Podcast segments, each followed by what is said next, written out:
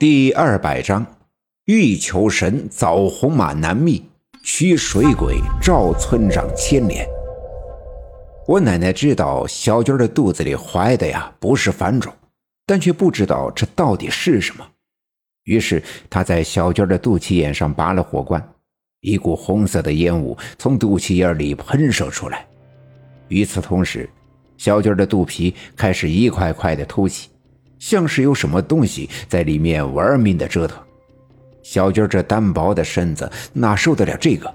早已疼得失去了知觉，双目紧闭，面无血色，奄奄一息。小娟的肚皮里面的东西越折腾越厉害，终于火罐从小娟的肚子上滑落，掉在地上摔碎。而就在大家伙都手足无措的时候，我慢条斯理地捡起了一块锋利的玻璃碴，将左手的手掌心划破，鲜血流了出来。我平伸着手来到小娟的身边，手腕一翻，手心朝下捂在了小娟的肚脐眼上。只见我的手掌和小娟的肚皮之间发出了一阵呲啦啦的响声，冒出了一股白色的蒸汽，就好似将一块烧红的铁块。扔进了雪堆一般。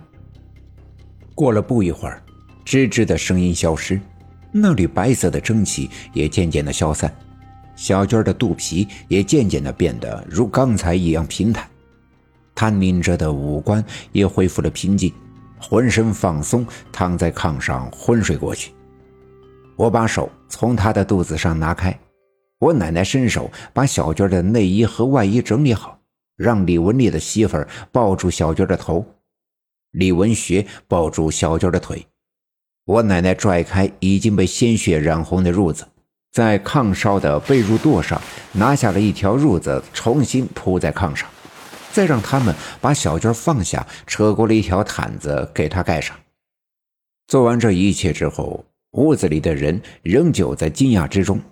若是这些事情是我奶奶做的，大家都不会觉得如此的惊讶，因为毕竟我奶奶在刘家镇做出马仙这么多年，在大家伙的心目当中，我奶奶神通广大，做出什么样的事情来都很正常。但我只是个八岁的孩子，况且刚才我所做的一切啊，的确离奇。当然，李文丽的媳妇儿不敢多问，我奶奶却心知肚明。但惊讶的只是，自从从铁砂山回来之后呀，我似乎变了一个人，了解的东西越来越多，掌握的本领也越来越强。尽管外表还是个稚气未退的孩子，但实际上却像是一个成熟稳重的成年人。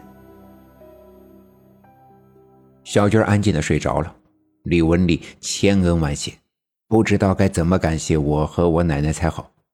傍晚的时候，大夫刘振刚坐着大客车从县城回到刘家镇。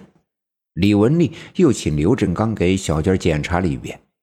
刘振刚说：“暂时来看，小娟的身体啊没什么大碍，但毕竟昨天晚上出了那么多的血，要是不放心的话，最好明天去县城的医院检查一下。”李文丽点头。有了大客车，交通方便，去县城也不是什么费劲的事。再说，我和奶奶离开李文丽的小卖店，回到自己的家。一路上，我奶奶都沉默不语。其实我知道，我奶奶已经感觉到，那只试图破解四方上魔咒封印的妖邪已经急不可耐，准备对最后一个十月初八生日的人下手了。那么，今天小娟所遭受的，绝对不是最后一次。并且以后的每一次都只会比这一次来得更凶猛、更难对付。可面对这要挟，我们仍旧知之甚少，只知道他和老鼠有关。至于他什么时候会冲破封印来到世间，会用什么样的办法、如何的祸害刘家镇，这些都是未知的。既然每次都有老鼠，这事就该跟老鼠有关。老鼠位列灰仙，不如问问三太奶，求她老人家指点迷津。我对奶奶说道。奶奶点了点头，说：“我也想过了，这几天呀，也一直给三太奶烧香，就想得到一点讯息，但三太奶呀，却没像往常那样给我一些回应。有可能，他老人家最近没在他的仙位上。我点了点头。突然，我想起了常银花，可转念再想，每次都是常银花施展法术，弄一阵风把我卷走。可现在要主动找他的话，却不知道该通过什么样的途径。既然没有什么好的办法，那也只好作罢。不管我们要面对怎样的未来，时间总是一天天的过，却永远不会因为谁或者什么而减慢一秒钟。可虽然我们无法改变时间的进程，却可以改变在这一去不复返的时间里一些事情的因果循环。邪门的事越来越多，我们都已经分明地感觉到了这事情的凶险。不管我奶奶是何等神通广大的出马仙儿，我的前生今世又有什么样的注定？但这些问题，我们的能力总是无法解决的。